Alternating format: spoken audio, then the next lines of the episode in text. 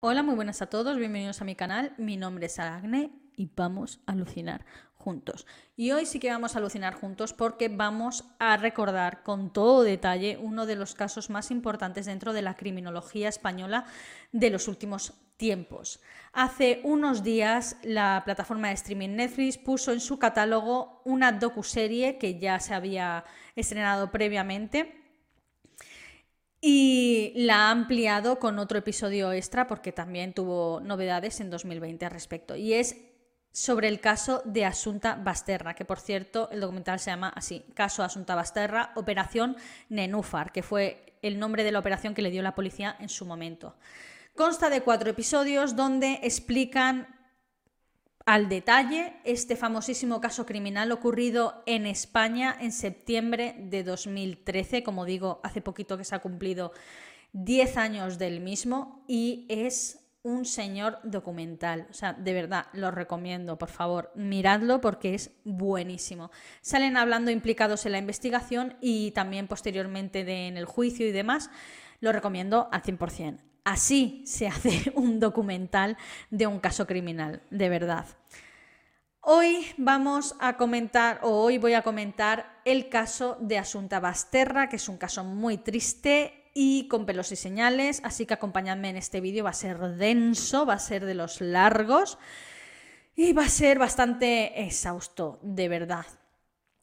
Bien, antes de ir con el vídeo, recordaros que si os gusta este tipo de, contenido, que le deis a me gusta, que lo compartáis que activéis la campanita ya que os avisa cada vez que subo nuevo vídeo, subo nuevo vídeo todos los miércoles y los domingos. No me enrollo más, siempre digo esto y siempre lo diré. Vamos con el vídeo del de, caso de Asunta Basterra, Operación Enufar.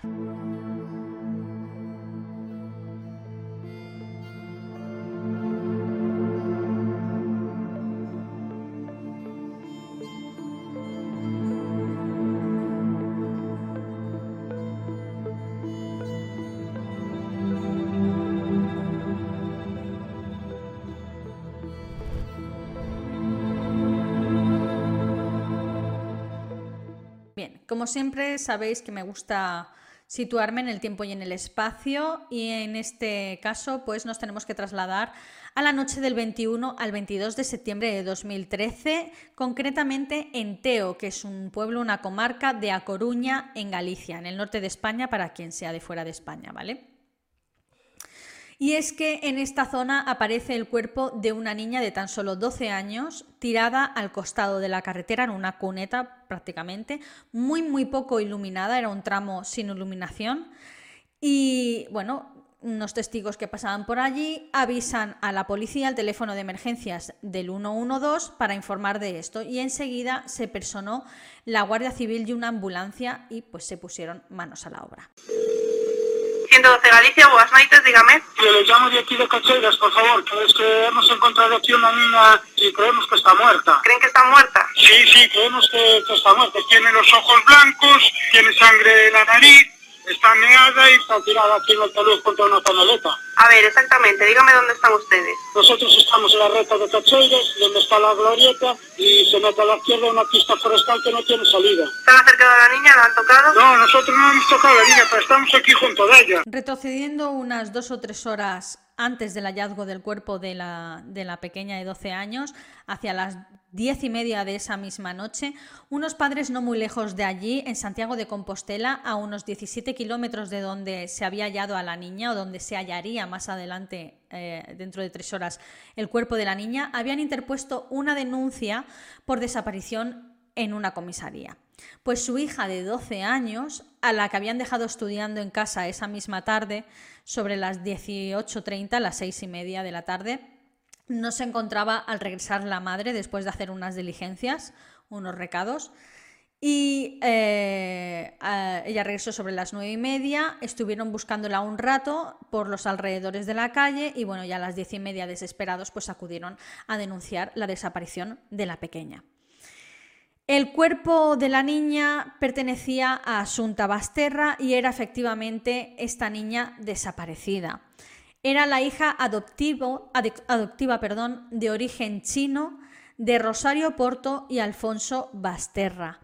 Ambos estaban divorciados en el momento de los hechos. a causa de una infidelidad por parte de Rosario Porto, pero seguían manteniendo la cordialidad y de hecho residían muy próximos el uno del otro por el bien de la niña para no alterar su rutina. De hecho, sus pisos estaban como que a 50 metros de distancia el uno del otro girando una esquina.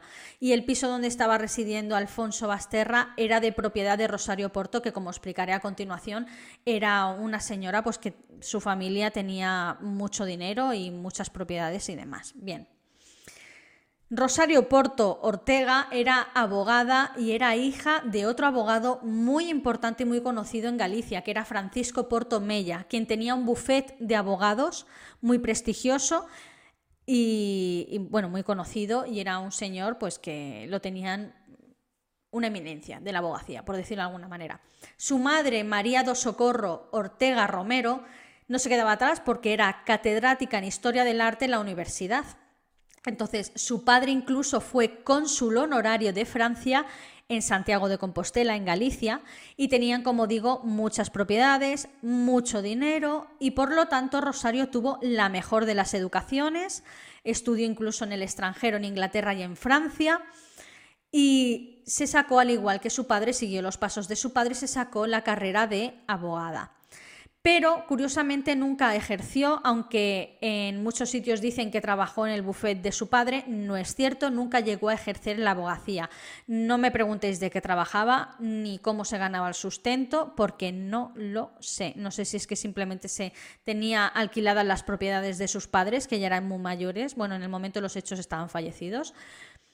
y se dedicaba a alquilar estas propiedades y, y básicamente vivía de lo que generaban las propiedades, pero realmente no conozco ningún trabajo que ella haya desempeñado, porque, repito, en muchos sitios dicen que trabajó en el buffet con su padre, pero esto no es cierto. Ella nunca llegó a ejercer la abogacía. En un momento dado conoció a Alfonso Basterra y se casaron en febrero de 1996. Alfonso Basterra era un periodista bilbaíno, un periodista de Bilbao del País Vasco, que también está en el norte de España, pero más para el centro, para quien sea eh, fuera de, España. Y este hombre estaba afincado en Santiago de Compostela desde los años 80 y además estaba especializado en información económica. Sin duda la batuta de la relación la llevaba Alfonso, ya que Rosario tenía una personalidad mucho más sumisa y mucho más débil.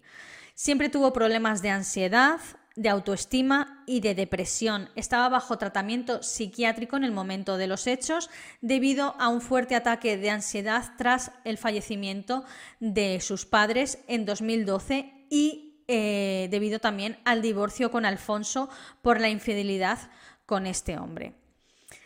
Volvemos otra vez atrás en el tiempo, nos remontamos a que Asunta fue adoptada en China y ellos se convirtieron en una de las primeras parejas pioneros en España en adoptar una niña de China y de por esto muchos algunos medios de comunicación de allí, sobre todo de Galicia, cubrieron esta noticia eh, con, la adopción de la niña y demás, ¿no?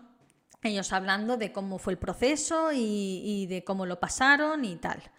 Asunta era una niña de altas capacidades, lo que comúnmente se conoce como superdotada, Acudía a clase de varios idiomas, entre ellos pues inglés, francés, chino, hablaba perfectamente español porque se había criado en España obviamente, pero es que además en Galicia también se habla galego, se habla gallego. Es decir, cinco idiomas con 12 años. Pero es que también acudía a clases de música y tocaba el violín y muy bien, y el piano también muy muy bien. Hay vídeos de ella tocando ambos instrumentos y la niña tenía, tenía maña. Y aparte también iba a clase de ballet, de baile lírico y de baile así grupal y demás, que hacían funciones y de todo. Sus notas eran excelentes, era una niña muy obediente y muy, muy, muy inteligente. Eh, estaba básicamente todo el día enfocada en sus clases extraescolares y en el colegio. Rosario y Alfonso, tras el último ataque de ansiedad de Rosario, empezaron a relacionarse mucho más y a compartir el día a día de Asunta. De hecho, él era. Eh, de hecho, le recetaron a Rosario, fue al psiquiatra, y le recetaron una medicación para calmar su ansiedad que era una benzodiazepina eh, llamada lorazepam o nordiazepam. El nombre comercial es Orfidal, ¿vale? Un calmante. Este medicamento será altamente importante durante la investigación. El tema de la medicación lo llevaba su marido, Alfonso, porque como digo, ella era un desastre con patas. Él era el que se encargaba de ir a la farmacia y comprarle la medicación a su exmujer. Y era también el que le recordaba que se tenía que tomar la pastilla y demás. Era también el que principalmente se, también se coordinaba con los horarios de la niña, con ella y todo, ¿no? Y él le dijo que para que él se involucrara más y le ayudara con su, sobre todo, salud mental y su estabilidad emocional, debía de dejar de ver al, hombre con el que le había puesto los cuernos, que no sabemos mucho de él, simplemente que era un empresario muy conocido allí en Galicia, que también tenía familia. Y, él le dijo, pues si quieres que me involucre y que te ayude con tu ansiedad y demás, tienes que dejar de ver a la otra persona pero en realidad Rosario nunca dejó de ver al otro hombre y seguía poniéndole los cuernos a espaldas de, Alfonso. Volvemos al momento del hallazgo del cuerpo y voy a comentar un poquito pues en qué situación se encontraba el cuerpo. Eh, aviso para personas que pueda haber sensibles, ¿vale?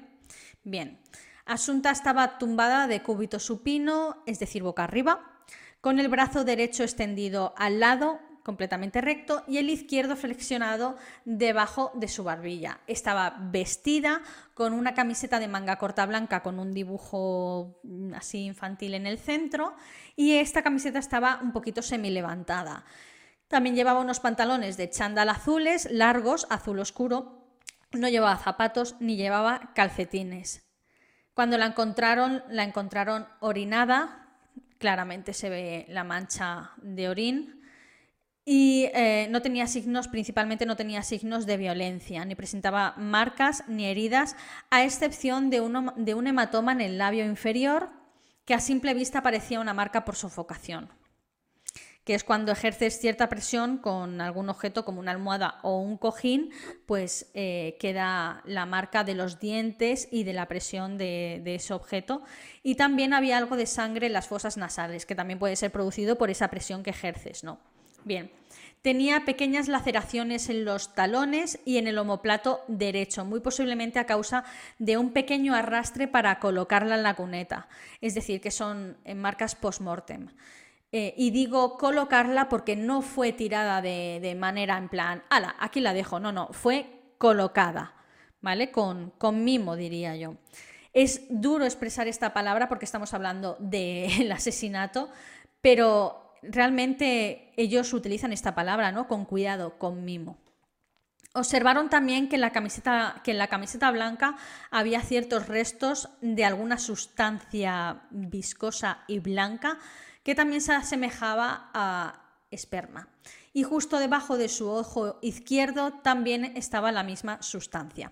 Al lado del cuerpo había tres restos de cuerdas cortadas, como una típica cuerda de pita que se usa para el campo, para atar los senos de paja y cosas así, de plástico de color naranja. Este color es muy característico, ya que por la zona no, no había este tipo de color. ¿no? Eh, es muy importante recordar esta cuerda de pita de plástico de color naranja. Bien, las dos personas, los dos hombres que encontraron el cuerpo, mintieron en su primera declaración, pero esto tiene una explicación muy sencilla. La Guardia Civil observó que es muy difícil ver, si pasas por ahí, el cuerpo de la niña en ese tramo en plena noche, porque como digo, no tenía luz de farola ni nada por el estilo. Entonces, solo pasando por ahí no se podía ver sin luz, ni sin linterna, ni nada, y ellos no llevaban ninguna linterna era imposible que simplemente pasando la hubieran, la hubieran visto. Entonces resulta que ellos habían pasado anteriormente con un coche y habían visto el cuerpo gracias a los faros eh, encendidos de este coche. Se bajaron del coche al ver el cuerpo, se aseguraron de que la, la niña estaba, estaba muerta y entonces dijeron, ahí va, tengo antecedentes y aún encima no tengo el carnet de conducir. Se me puede caer una muy gorda. ¿Qué hicieron? Se subieron de nuevo al coche, retrocedieron y se fueron por donde habían venido. Dejaron el coche y su cargo de conciencia les hizo regresar al lugar para denunciar estos hechos, porque pueden ser unos mm, que hacen trapicheos con drogas o que roban en cuatro tonterías, pero vamos a ver, se trata del cuerpo de una niña de 12 años y, y no son unos desalmados. Entonces regresaron y denunciaron los hechos. Otra pareja vecina que de hecho su casa se encontraba tan solo unos metros, entre 30 y 50 metros del hallazgo del cuerpo de, Asunta, aseguraron que habían pasado dos veces esa noche paseando, era una noche de luna llena, y eh, fueron sobre la medianoche con linternas. Era algo que hacían a menudo, salir a pasear cuando la noche estaba despejada y no estaba lloviendo, porque para quien no lo sepa, en Galicia llueve mucho. Y entonces ellos aseguran que no vieron el cuerpo. Mm, eh, recuerdo, sobre las 12 de la noche. Este caso es muy importante los horarios. Así que según el testimonio de este matrimonio, el cuerpo tuvo que ser dejado entre pasada la medianoche, después de su paseo, y la una y cuarto de cuando fue hallado. También dicen que solo escucharon a tres coches y el último fue el de estos hombres que también escucharon cómo retrocedía, tal y como dieron posteriormente su segunda declaración. Bien, el cuerpo de Asunta fue trasladado al anatómico forense y esperó en una cámara frigorífica durante 12 horas antes de empezar a trabajar con él, con la autopsia. Además, la forense, en el lugar de los hechos del hallazgo, no le quiso tomar la temperatura por vía rectal, como es eh, común, para no contaminar posibles pruebas de índole sexual por si ella había sido agredida sexualmente de alguna manera, el hecho de introducirle un termómetro pues, por vía rectal pudiera alterar este tipo de pruebas. Pero es que tampoco le tomó la temperatura ni por el oído, ni siquiera extrayendo una muestra de su hígado. Nada. Aún así determinaron que la niña había fallecido eh, esa misma tarde entre las 7 y las 8 de la tarde. Voy a explicar un poco lo que es el examen forense. Mm, digo lo mismo que con el hallazgo del cuerpo, puede resultar ser un poquito sensible para algunas personas. Una vez se ponen con el examen forense, descubren que el cuerpo presenta algunos hematomas, seguramente producidos por el breve arrastre, pero también presenta ligaduras en sus muñecas y en sus tobillos. Los pulmones presentan cierta congestión síntoma de una muy posible sofocación, como he dicho anteriormente. Cuando le colocas eh, algo encima, un cojín o una almohada, pues los pulmones también se ven afectados por esto y en un examen forense se puede observar. Afortunadamente no presenta ningún síntoma de haber sido agredida sexualmente, sus genitales estaban totalmente intactos y normales para una niña de su edad de 12 años. Como digo, determinaron la causa de la muerte por sofocación y por ende es una muerte violenta que corresponde a un homicidio. El análisis toxicológico fue altamente importante y sin duda reveló muchísimo. de hecho, es el eje central en este caso. Asunta dio positivo en lorazepam y orfidal, que como he dicho antes son benzodiazepinas y las dio en sangre, dio positivo en sangre, en orina, en pelo y en, su contenido gástrico, en el estómago. El contenido en sangre en lorazepam era de unos 0,65 miligramos, lo que supondría una ingestión de más de 27 pastillas. Solo pueden determinar estas 27 pastillas porque hubo previamente pastillas que su eh, cuerpo su sistema ya había empezado a eliminar. Por ejemplo, con el orín ya había empezado a eliminar cierta, en fin, sustancia y demás. Entonces creen que hubo más, pero solo pudieron determinar sí o sí estas 27 pastillas. Pero eso no es todo. Los análisis toxicológicos de cabellos determinaron que durante los tres meses anteriores había recibido ciertas dosis elevadas de esta benzodiazepina y de nordiazepam ambas medicinas que tomaba su madre, Rosario Portó. Mientras se realizaba el examen eh, forense y el examen toxicológico de Asunta, la Guardia Civil se dirigía a casa de Rosario para informar sobre el hallazgo del cuerpo de su hija.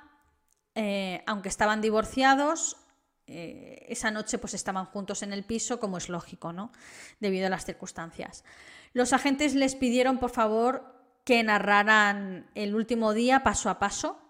Y según Rosario Asunta, ella y Alfonso comieron juntos ese día sobre las 3 de la tarde en el piso de Alfonso, que como he dicho antes estaba a unos 50 metros de distancia del suyo, girando la esquina.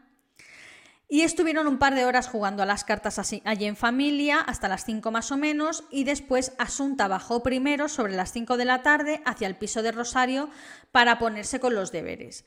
Y después Rosario, sobre unos 15-20 minutos más o menos, bajó ella detrás de, detrás de ella, pasados 15 o 20 minutos. Esto es cierto ya que la cámara de un cajero de, un, de una sucursal de un banco que hay ahí justo entre los, dos, los dos domicilios, captó tanto a Asunta y unos 20 minutos después a Rosario. Se ve ahí perfectamente cómo pasan las dos. Según Rosario, alrededor de las 6 de la tarde, las 6 y 10 más o menos, ella salió para ir a su casa de campo, que es una finca situada en Teo, y dejó a Asunta dentro de la casa haciendo los deberes en su piso. Fue a por el coche en un garaje próximo, en una calle paralela, y dio la vuelta para recoger unas bolsas que se había dejado en su casa. Parcó ahí en segunda fila y tras esto pues cogió las bolsas y puso rumbo hacia su finca. Llega a las 18.33 a la finca ya que queda registrado en la alarma de la casa de esta. Cuando desactiva la alarma, esto queda reflejado en eh, si pides luego los datos de la alarma y demás, ¿no? Vale y se vuelve a conectar a las 20.50 de esa misma tarde, unas dos horas y 20 minutos después. En ese momento se encuentra con una vecina, justo cuando ya se iba de camino otra vez a Santiago, a su piso, y le dice que, bueno, que, que no puede pararse mucho a hablar porque lleva prisa porque ha dejado a Asunta haciendo los deberes en el piso. Y bueno, entonces, según ella, se va. Alrededor de las nueve y media llega a su piso y desconecta la alarma, la cual también hay, constancia de que se desactiva efectivamente a esa hora. Es entonces cuando se percata de que Asunta no está en el piso, no está haciendo los deberes y llama a Alfonso para ver si la niña está con él. Y él entonces le dice que no. Empiezan a llamar a los amigos, eh, realizan numerosas eh, llamadas a varios conocidos y eh, cuando todos le dan la negativa, pues es cuando Alfonso acude al piso de Rosario para buscarla, a ver qué pasa y, y, la busca un poquito por la calle. De hecho, el mismo cajero de antes capta a Alfonso pasando varias veces por delante, en concreto tres veces por delante, y se supone que estaba buscando a su, a su hija. Después de esperar un tiempo prudencial, alrededor de las 10 de la noche, 10, 10 y media de la noche, ambos se presentan en comisaría para denunciar la desaparición de su hija Asunta. Eh, decir que Rosario y Alfonso mencionaron que a mediados, y esto es muy importante, del mes de julio, unos dos meses antes, un hombre misterioso o un encapuchado misterioso con guantes entró en el piso de Rosario a las tantas de la madrugada e intentó asfixiar a Asunta.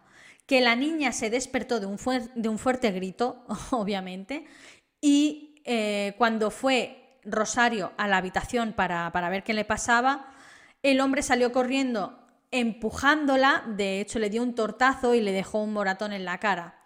Asunta se lo comentó esto a una amiga por móvil, en plan mensaje, en plan, me han intentado asesinar.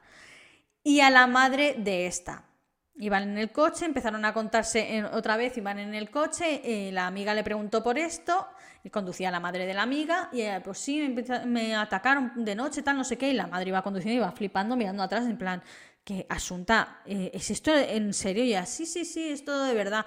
Entonces esta madre preocupada, obviamente, llamó a Rosario y le dijo, oye, ¿es esto verdad lo que ha dicho Asunta? Y Rosario dijo, sí, es verdad, ¿denunciaste esto? Y resulta que Rosario eh, fue en su momento a denunciar estos hechos con la niña. O sea, fue entonces cuando fue a denunciar lo que le había pasado a la niña y le dijeron que tendría que llevar a su hija a un hospital para que le realizaran un parte médico porque tenía ciertas eh, marcas en el cuello producto de la estrangulación de este, de este sujeto, ¿no? Pero al salir de la comisaría, en lugar de dirigirse al hospital para que le hicieran este parte médico, cogió y simplemente se fue a su casa y nunca denunció.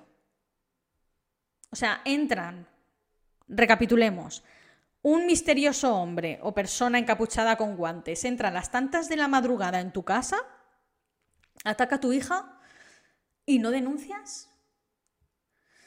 Claro, los agentes le preguntaron cómo a narices entró este hombre en el piso. Y ella dijo, es que soy una mujer muy despistada y me dejé las llaves en la puerta. Qué casualidad que cuando te dejan las llaves en la puerta puestas, entra alguien para asesinar a tu hija, pero preparado, en plan encapuchado, con guantes. O sea, mm, no estamos hablando de un primer piso, no estamos hablando de una planta baja. Era un piso en un edificio. O sea, eh, hola, no, no, no lo entiendo. Es muchísima, muchísima casualidad. Y también qué casualidad que dos meses después, esta misma niña que fue atacada en su casa, en su cama, aparece muerta en una cuneta, también con, con signos de asfixia o de sofocación. O sea, no sé, a alguien más le parece extremadamente extraño. Durante las declaraciones, obviamente Rosario había mencionado, como he dicho anteriormente, que se había dirigido a su finca situada en Teo, así queda reflejado en la alarma cuando la desactiva y la vuelve a activar, y entonces los agentes les pidieron por favor que les acompañaran a esa finca porque tenían que revisarla, tanto Rosario como Alfonso. Rosario se puso en ese momento extremadamente nerviosa, que no, que no, que no, que ella no quería ir, que ella estaba esperando a ver si venía su hija. le habían informado ya que la niña estaba muerta, recuerdo que no, que no, que no, se puso muy, muy, muy, muy nerviosa, muy nerviosa, y fue el propio Alfonso el que le tuvo que convencer para que se montara en el coche leches y que, fue, que pusieran rumbo a, a Teo con la Guardia Civil. Bueno, cuando llegaron, eh, Rosario empezó a decir que se estaba orinando, que tenía que hacer pis y que no podía aguantarse, que se estaba orinando muchísimo, que no podía aguantarse. O sea, pararon el coche, salió disparada del coche, eh, subió las escaleras de la casa y claro, un policía fue detrás de ella. Se supone que iba buscando un baño porque no podía aguantarse el pipí, ¿vale? Menos mal que iba detrás este agente porque Rosario no se metió a un cuarto de baño, se metió a una habitación normal y corriente con una cama y tal.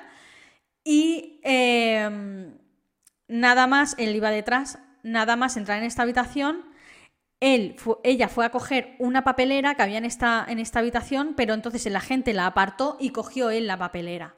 Y, y vio lo que había dentro de esta papelera. Dentro de esta papelera había una mascarilla, un pañuelo mojado que tras ser analizado se encuentra ADN de Asunta y de Rosario. Y por último, y más importante por cierto, un trozo de cuerda de pita de plástico de color naranja, al igual que las encontradas en la escena donde se halló el cuerpo de la pequeña Asunta. Además, añadir después de esto, que finalmente Rosario no tuvo que ir al baño durante toda la tarde que duró, eh, o sea, durante todo el día que duró el registro en esta finca. Se le debió de meter el, el pipí para adentro, ¿verdad que sí? Bien. Tras este incidente, Rosario obviamente pasa a ser la principal sospechosa del caso, del crimen de su hija, y por ello lo primero que hace la policía es comprobar las cámaras de seguridad, tanto del cajero de la calle donde vivían como de numerosas eh, cámaras que podrían haber captado el momento en el que ella fue, de hecho, hacia la, finca de Teo con su, con su coche. Ella conducía un Mercedes de estos clásicos de color verde botella. Bien, efectivamente localizan unas cámaras de una gasolinera que captan el coche pasando de largo por la carretera de Rosario cuando ella dijo que iba a la finca de Teo. Localizaron, como digo, eh, el vehículo y cuando ella dice que iba sola, en estas cámaras vieron una figura de complexión más pequeña que ella en el asiento del copiloto y además vistiendo una camiseta o una prenda blanca, como la que portaba Asunta cuando hallaron su cuerpo. Tras esto, la Guardia Civil procedió al arresto de Rosario Porto el día 24 de septiembre durante el funeral de Asunta. Sí, tristemente. Resulta que la incineraron a Asunta. Y esto me sorprende porque, o sea, me sorprende que le dieran los permisos y el visto bueno para poder incinerar el cuerpo, ya que la ley española contempla de que si hay indicios de homicidio, como es este caso, un cuerpo no puede ser incinerado hasta pasados cinco años. Y aún así las autoridades permitieron su incineración.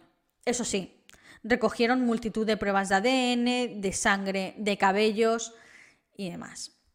En el tanatorio, tras la cremación y antes de la misa del funeral, se personaron allí los guardias civiles y de una manera muy discreta y muy profesional, tengo que decir, porque la sacaron en plan, eh, Rosario, tengo que comentarle una cosa venga un momento aquí. Entonces la sacaron así un poco para afuera, alejada. Cuénteme, ¿cómo está llevando esto? Mientras la iban conduciendo hacia el coche y ella, pues estoy muy mal, pues tal, no sé qué. Y él le iba dando conversación. Cuénteme, ¿ha, usted hablado con los psicólogos que le ponen a disposición? Y, sí, estoy hablando con mi psiquiatra, tal, no sé qué. Y así poco a poco la fue conduciendo a su coche le dijo, entremos en el coche que estaremos más tranquilos para hablar y una vez ya en el interior del coche le comunicó, eh, Rosa Aeropuerto, está usted detenida por el presunto homicidio de, como sospechosa por el presunto homicidio de su hija Asunta Basterra.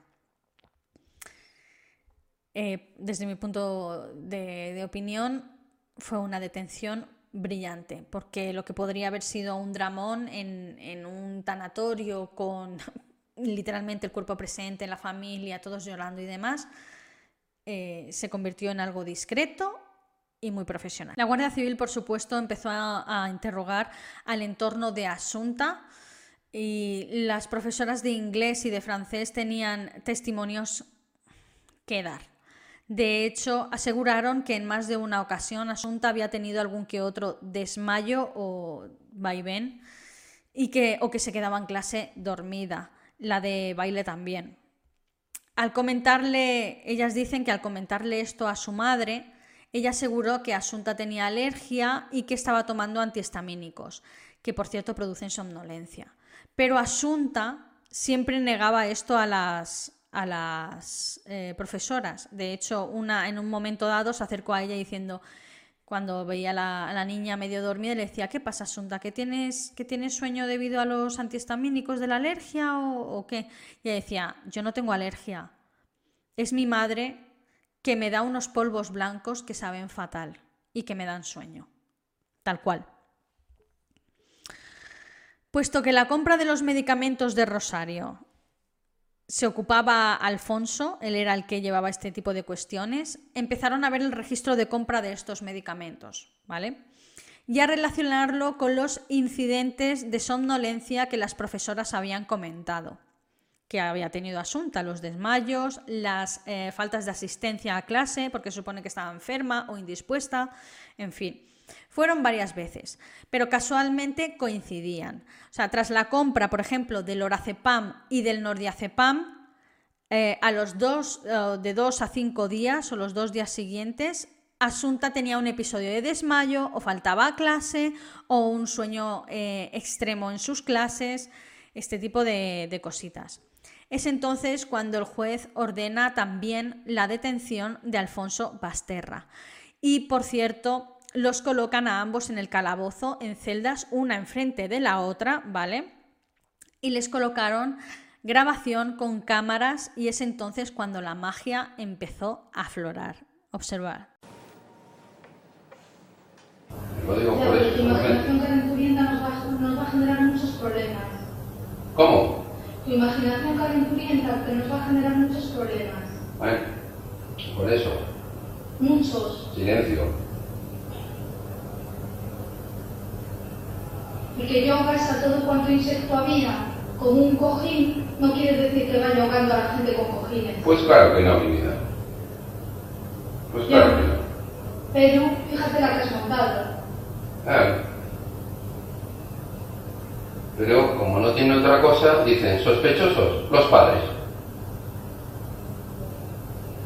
Ya, pero yo fui tan tonta que, que todas las cosas que tú me mandabas para que que entrases en razón hacerte ver el daño que me hacías. Ya. Innecesariamente, Alfonso. Ya lo sé. Bueno, ya está. ¿Eh? Y te repito que yo maté arañas a cojinazos y que dijésemos las risas con que las ahogaba, no significa que, que, y que luego tú me hicieses también, no significa que vayamos. Ya lo sé. Ya lo sé. Bueno, ahora tranquilicémonos y dejemos que actúen y que trabajen. Pero me entiendes, ¿sabes? Ahora, de todas esas cosas pueden, yo que se da lugar a pensar, ¿sabe Dios qué? Claro, no, pero no pasa nada, no hay nada. Y lo otro, Alfonso, lo otro. No hay nada. Siento haberte hecho tanto daño. No pasa nada. El pasado pasado está, nena.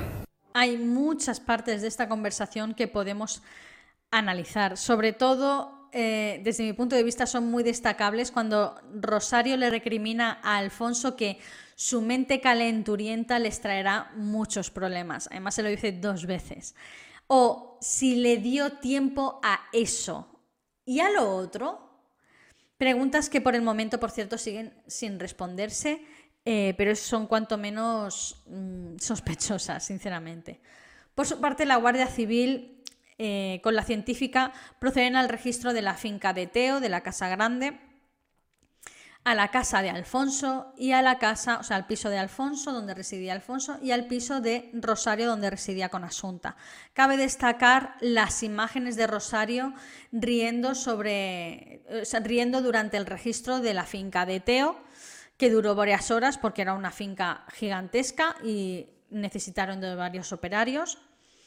Pero salta, en fin, llama la atención porque hace dos días que ha enterrado a su hija literal. Entonces, no sé.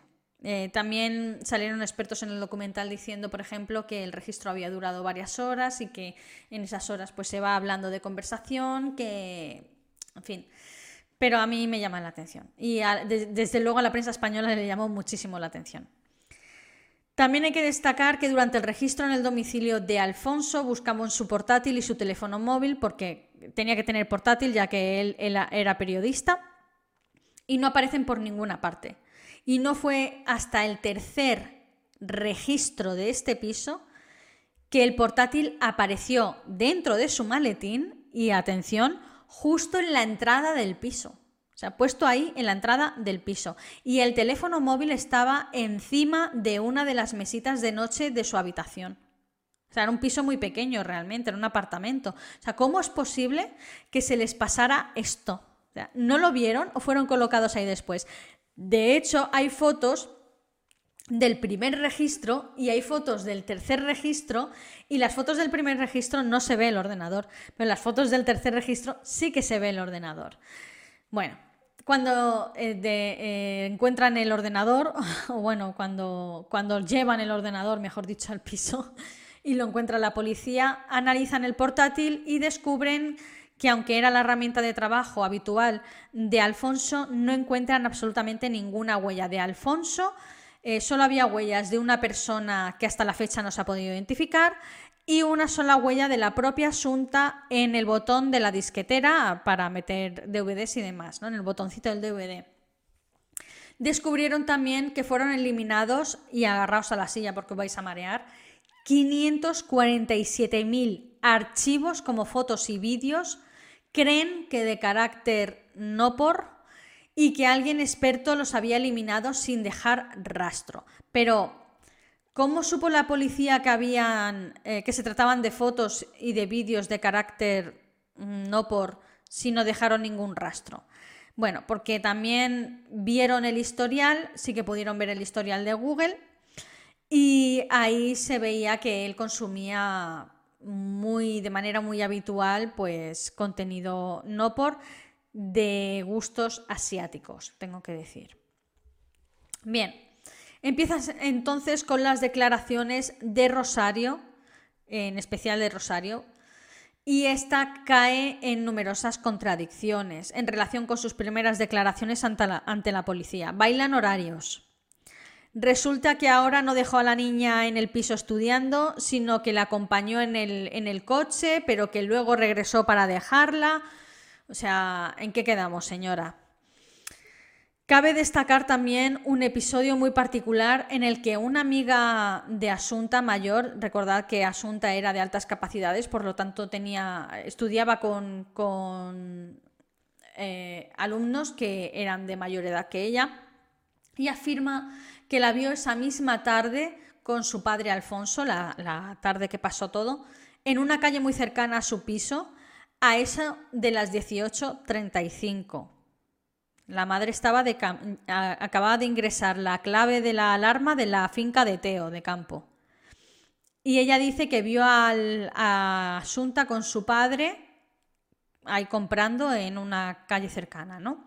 La policía insiste en que seguramente se equivocó de día, pero ella insiste en que estuvo comprando y de hecho le enseñó el ticket de compra a la policía, que sale la fecha y la hora. ¿Cuál es la excusa ahora de la policía? Que seguramente la máquina de tickets estaría errónea y que emitiría una, fecha y una hora distintas. O sea, yo tampoco lo entiendo. ¿Cómo, cómo no se han centrado más en esta, en esta declaración de esta chavala? En fin. Entramos en más contradicciones. Analizan la camiseta de Asunta que llevaba eh, cuando fue hallada y como mencioné anteriormente tenía eh, rastros genéticos de un hombre, esperma, y deciden introducir este ADN en la base de datos. Se encuentran una coincidencia con un hombre de Madrid que en ese momento está acusado de una agresión sexual, en otro caso completamente diferente que nada tiene que ver con el de Asunta. Resulta que este hombre tenía una coartada infalible para el día del crimen de Asunta y la policía acaba eh, descartando a este sospechoso y alegando que la muestra fue contaminada mientras se realizaba la investigación en el laboratorio. Creen que las tijeras usadas para cortar los trozos de camiseta también fueron usadas para cortar el preservativo de la agresión sexual de este hombre y que por ello hubo un match, una coincidencia. La policía también encontró restos de vómitos de Asunta en el asiento trasero, la parte trasera del coche de Rosario Porto en el Mercedes Verde. Y además, curiosamente, las alfombrillas habían sido quitadas de, de allí y a día de hoy siguen sin aparecer esas alfombrillas. Lo que está claro es que la niña fue transportada en ese coche debido a este hallazgo, puesto que vomitó y es altamente probable que fuera por la ingesta desproporcionada de las pastillas de las benzodiazepinas. Llevaba 0,65 miligramos en sangre cuando lo aportado por una pastilla es de 0,02. O sea, estamos hablando de, de, un, de una ingesta mortal. Y esto tras ser analizada una vez muerta, es decir, que su sistema ya había empezado a eliminar parte de esta ingesta de pastillas y que seguramente era mucho más eh, superior a 0,65 miligramos. La ropa de Rosario también arroja indicios muy importantes en este caso porque encuentran restos de polvos blancos que al, cotejarlos descubren que es orfidal, la benzodiazepina que tenía Asunta en el organismo. Al preguntarle por esto a Rosario, ella no sabe qué decir ni puede explicar cómo ha llegado esos polvos blancos a, su falda. Pasamos ahora al juicio. El juicio se celebró dos años después del hallazgo del, del, homicidio de Asunta en octubre de 2015. El 30 de octubre, Rosario Porto y Alfonso Basterra fueron hallados culpables por el homicidio de Asunta Basterra y los consideraron a ambos coautores. Fueron condenados cada uno a 18 años de prisión. Finalmente, en el inicio del año 2020, en enero, Rosario Porto se quitaba la vida en la cárcel. Ya había sufrido algún intento de automuerte, sabéis que no puedo decir en YouTube la otra palabra, y de hecho estaba con una reclusa sombra, las llamadas reclusas sombras, que son las que ponen, son reclusas de confianza que ponen allí para vigilar pues para que no se hagan daño eh, otras reclusas que, tengan, que estén en peligro de, pues eso, de hacerse daño, de infligirse algún tipo de, daño y demás. ¿no? Pero eh, a Rosario la hallaron con una soga al cuello, colgada de la ventana de su celda, cuando fueron a hacer el recuento por la mañana temprano, es decir, que básicamente lo hizo cuando su compañera estaba dormida. A día de hoy, Alfonso sigue cumpliendo condena y sigue manteniendo su inocencia sobre el homicidio de su hija. También eh, mantiene la inocencia de Rosario.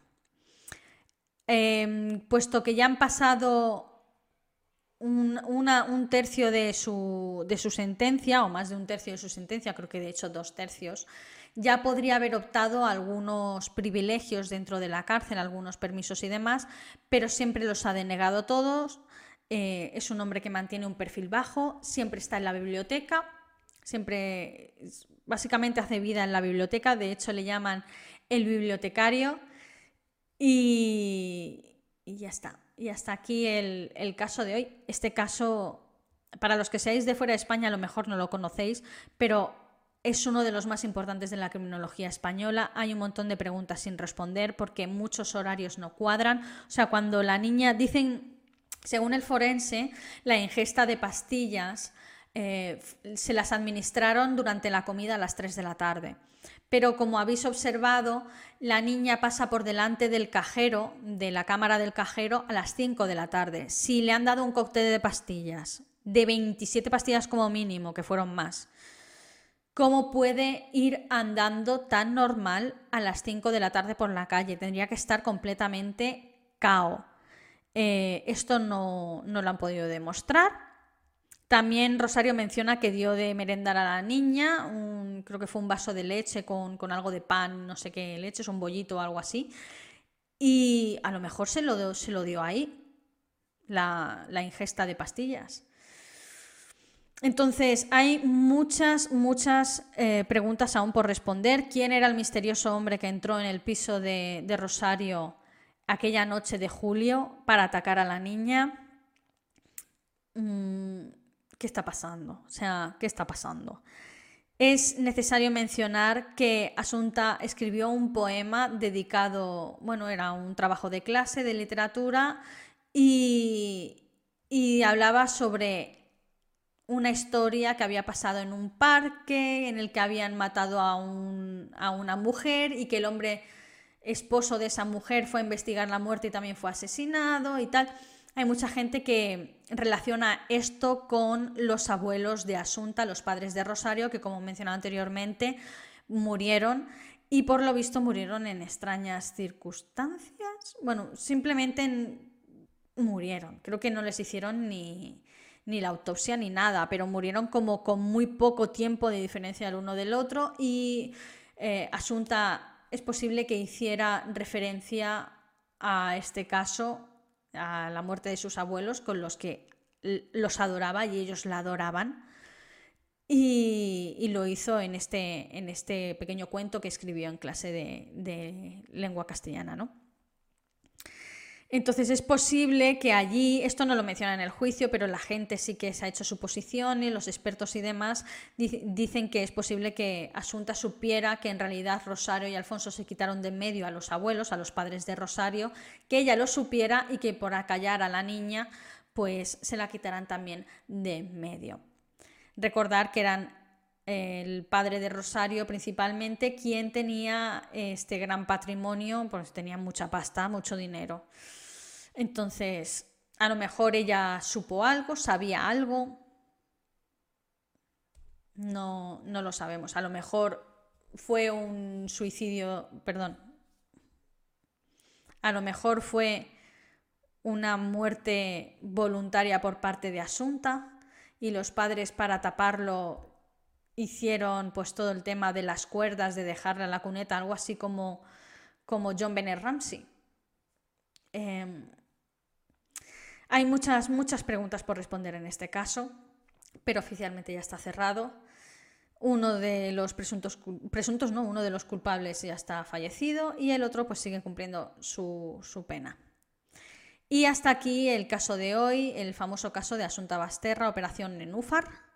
Si no habéis visto el documental y os apetece verlo, lo recomiendo. Está en Netflix, son cuatro episodios, es buenísimo y de verdad se tomaron mucho mimo a la hora de hacer el documental. Eso sí que es un documental, no como el de Rosa Peral o, el de Mario Biondo. Pero en fin.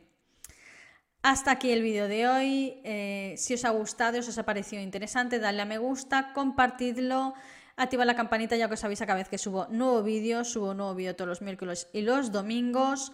Y yo sin más me despido hasta el próximo vídeo. Adiós.